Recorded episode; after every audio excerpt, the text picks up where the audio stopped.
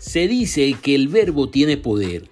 Una palabra amable calma la ira, mientras que la respuesta áspera apaga el corazón. Los decibeles en una conversación pueden ocasionar grandes diferencias en una relación. Incluso tiene el potencial de bajar tus niveles de afecto personal.